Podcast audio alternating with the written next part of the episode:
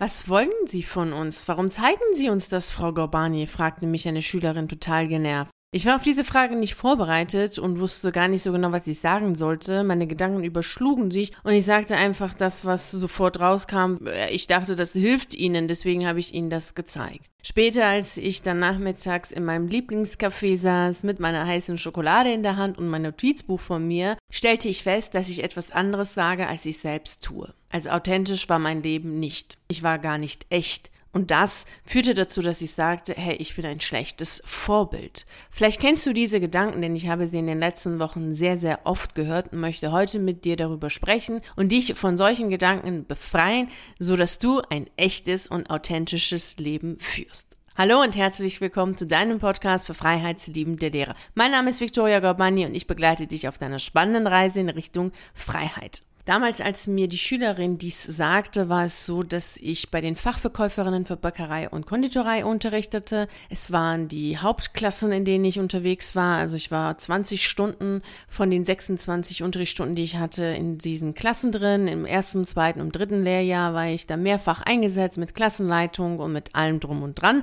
weil es so gewesen ist, von der Schulleitung vorgeplant, dass ich diesen Bereich übernehmen sollte, wenn der Fachbereichsleiter in fünf oder sechs Jahren waren das, in den Ruhestand ging. Und somit sollte ich darauf vorbereitet werden, so dass ich das alles kann, verstehe und hatte sogar schon den, zu dem Zeitpunkt eine andere Fachbereichsleitung, um auf diese Aufgaben vorbereitet zu werden, bekam aber dafür weiterhin meine A13-Bezüge. Davon habe ich dir auch schon mal erzählt, dass äh, es in der Schule gar nicht so unüblich ist, dass man erstmal die Aufgaben übernimmt und danach irgendwann vielleicht mal später das Geld dafür bekommt. Und dieses Spielchen habe ich auch ungefähr zwei Jahre mitgemacht. Zu dem Zeitpunkt war ich dann in diesem diesem Bereich tätig und ich habe diesen Bereich gehasst. Ich kann dafür leider kein anderes Wort finden, habe sehr lange drüber nachgedacht, aber ich habe es wirklich verabscheut, in diesem Bereich zu arbeiten. Es war absolut nicht meins. Und das aus den unterschiedlichsten Gründen. Erst einmal inhaltlich. Ich bin Ernährungswissenschaftlerin und es war für mich eine Farce, mich dahinzustellen und den Schülern etwas von Berlinern, Amerikanern und von diesen Brötchen und, und sonst was zu erzählen.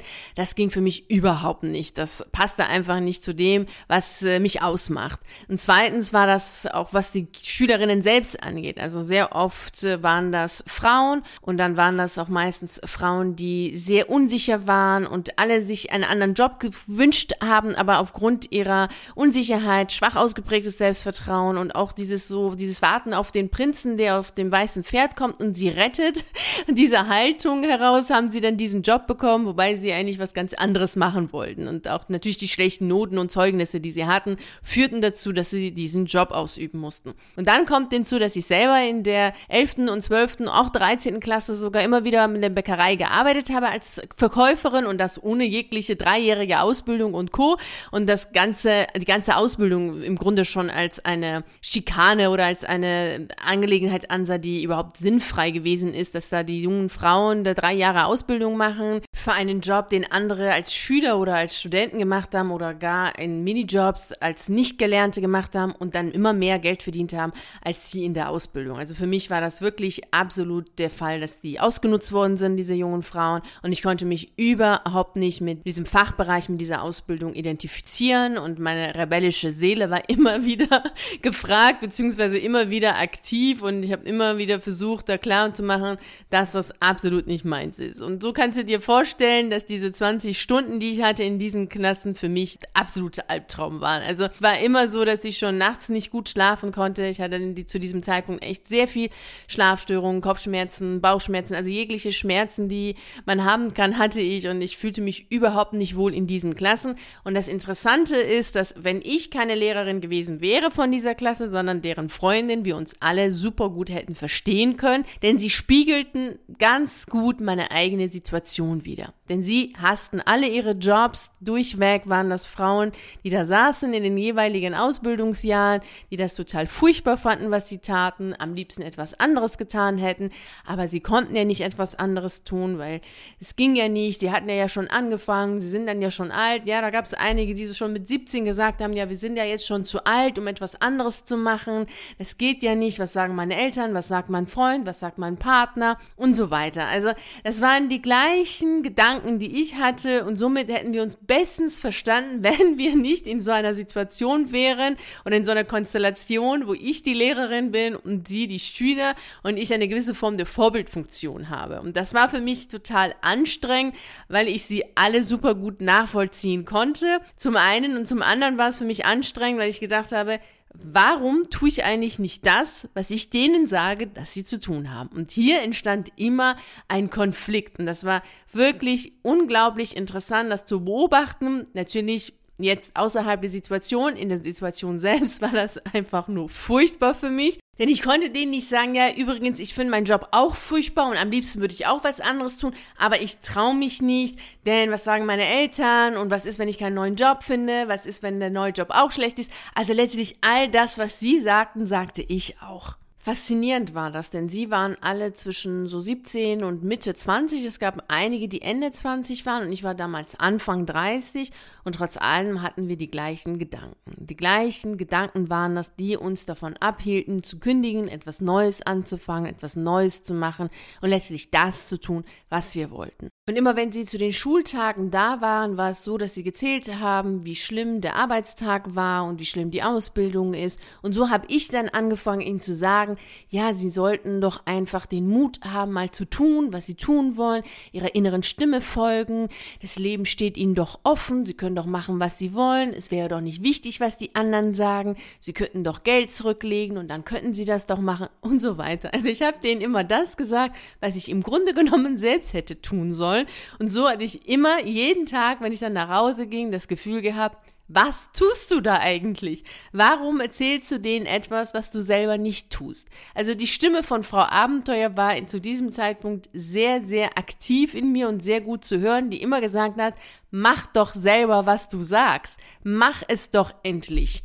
Und ich, ich dachte immer, nee, das geht ja nicht, weil ich bin ja älter und hat immer so pseudologische Gründe von, von meiner Frau Sofa, warum das, was ich den Schülern jetzt sage, nicht auf mich zu beziehen ist, weil das geht ja nicht. Ich habe eine ganz andere Verantwortung und ich kann doch jetzt nicht gehen. Ich habe doch eine ganz andere Fixkosten als sie. Das geht einfach nicht. Und natürlich war das Blödsinn, denn jeder ist ja in seiner eigenen Situation mit seinen eigenen Problemen. Sie hatten ihre Probleme mit ihrem Alter, mit ihrem Umfeld und ich hatte meine Probleme mit meinem Alter und meinem Umfeld. Das ist überhaupt nicht zu vergleichen.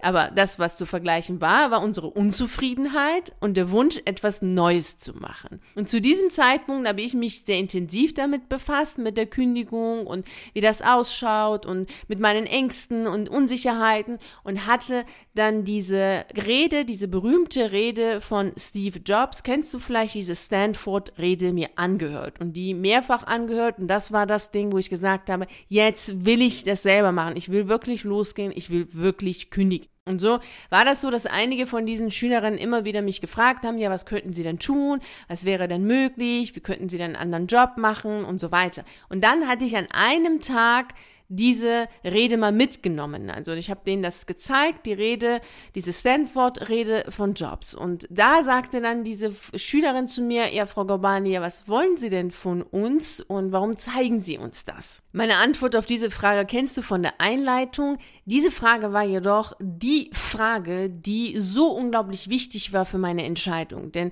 durch diese Frage von dieser Schülerin habe ich für mich ganz klar wahrgenommen, wie unecht ich bin, dass ich überhaupt nicht authentisch bin und dass sie mich auch gar nicht richtig ernst nehmen können in dem, was ich ihnen mitgeben kann, weil sie schon gespürt haben. Wir sind als Menschen so unglaublich feinfühlig und so klug, was unsere Gefühle angeht und diese Damen hatten schon gespürt, dass irgendetwas nicht stimmt, dass ich irgendetwas sage und denen deutlich machen möchte, was ich selber nicht lebe. Und das war für mich der Startpunkt zu sagen, so, das ist keine gute Vorbildfunktion, die ich hier gerade jetzt ausübe. Und es ist wichtig, echt zu sein, authentisch zu sein. Und so habe ich dann angefangen, mich wirklich ernsthafter, noch ernsthafter als vorher mit dem Ausstieg zu beschäftigen und genau das zu tun, was ich diesen Schülerinnen sagte. Ich habe mich eines Tages hingesetzt in meinem Lieblingscafé in Düsseldorf, habe meine Schokolade in der Hand gehalten und habe in meinem Notizbuch genau das aufgeschrieben, was ich diesen Schülerinnen beinahe tagtäglich sagte. All diese Punkte, die ich dann denen gesagt habe, hatte ich dann auf mein, in meinem Notizbuch und da habe ich sie mir alle durchgelesen und dachte, so, liebe Victoria, jetzt beginnst du es selber zu machen. Jetzt möchte ich, dass du das machst um wirklich echt zu sein, um wirklich authentisch zu sein. Denn das, was du sagst, ist doch nur Gerede, wenn du es nicht machst. Und dann hat auch diese Schülerin recht, wenn sie dich fragt, was wollen sie eigentlich von uns? Warum zeigen sie uns das? Denn das, was du von denen willst, ist letztlich genau das, was ich von mir selber wollte, nämlich, dass ich kündige, dass ich gehe und dass ich genau das tue, was mich glücklich macht und den Mut dazu habe, das zu tun, was mich glücklich macht. Und genau das empfehle ich dir. Denn ich habe wirklich in den letzten Wochen sehr, sehr oft, beinahe täglich immer wieder von Lehrkräften gehört, dass sie ein schlechtes Gefühl haben, weil sie den Schülern etwas sagen, was sie selber gar nicht machen. Am liebsten würden sie selber gehen, am liebsten würden sie selber diesen Mut haben, am liebsten würden sie selber ihren Herzen folgen. Aber das das tun sie gar nicht und ständig sagen sie den Schülern, ja, mach doch, was dir gut tut, hab doch Freude am Leben und es wird schon gehen, sei doch selbstbewusst und all das tun sie selber nicht und das fühlt sich total unecht an und sie haben auch das Gefühl, dass sie denken, ja, von was für einem Leben spreche ich, wenn ich es selber noch gar nicht gelebt habe? Was kann ich diesen Schülern überhaupt mitgeben, wenn ich selber die ganze Zeit nur entweder Schule, Studium oder Schule mache? Und damit du für dich echt bist, wirklich authentisch bist und bei dir selber ankommst, empfehle ich dir wärmstens, so vorzugehen, wie ich es damals gemacht habe, dir aufzuschreiben, was du den Schülern sagst. Insbesondere zu den Punkten, die dich selber emotional treffen oder mitnehmen. Und das war bei mir immer letztlich natürlich dieses Thema Kündigung, einen Job machen, der einen glücklich macht, denn sie waren alle unzufrieden mit ihrem Job und ich war es auch. Also wir haben uns letztlich gespiegelt und das war das Thema schlechthin für mich. Und da habe ich, bin ich hingegangen und habe mir das alles aufgeschrieben, was ich denen sage. Und dann habe ich es auch tatsächlich eins zu eins umgesetzt. Ich habe danach auch mit den Schülerinnen ein Gespräch geführt dazu, so dass es auch für sie echt war und klar war, warum habe ich ihnen diese Rede gezeigt. Es war zwar später, als schon klar war, ich gehe und der Antrag eben abgegeben worden war, habe ich das Gespräch geführt, in denen auch ganz deutlich gemacht, dass man auch in anderen Berufen, die vielleicht von außen super toll aussehen und und ähm, man das Gefühl hat, ja, alles ist doch toll, dass man sich auch dort unwohl fühlen kann und dass es sich immer lohnt, genau das zu tun, was einen glücklich macht. Und genau das wünsche ich dir jetzt auch. Mach diese Übung und wenn dann der Gedanke kommt, ja, aber was denken denn die anderen, mach dir bitte eine Sache deutlich. Der Tod eines authentischen Lebens ist der Gedanke, was machen die anderen, was sagen die anderen, was würden die sagen. So kannst du kein authentisches Leben führen, wenn du immer bei den anderen bist und was die sagen, was sie denken, was sie sagen würden, wenn dies oder jenes wäre. Mach das nicht. Geh hin und mach genau das, was dich glücklich macht. Das ist auch ein zentrales Thema, immer wieder in den Mentorings und auch immer wieder in den Mentoring-Gesprächen, die ich in der Gruppe habe. Also mach genau das, was dich glücklich macht, denn genau das ist auch wirklich authentisch sein, echt sein. Und das wünsche ich dir jetzt heute vom Herzen. Nimm das für dich mit, habt viel Freude dabei und vielen herzlichen Dank, dass du bei der heutigen Reise in Richtung Freiheit dabei warst.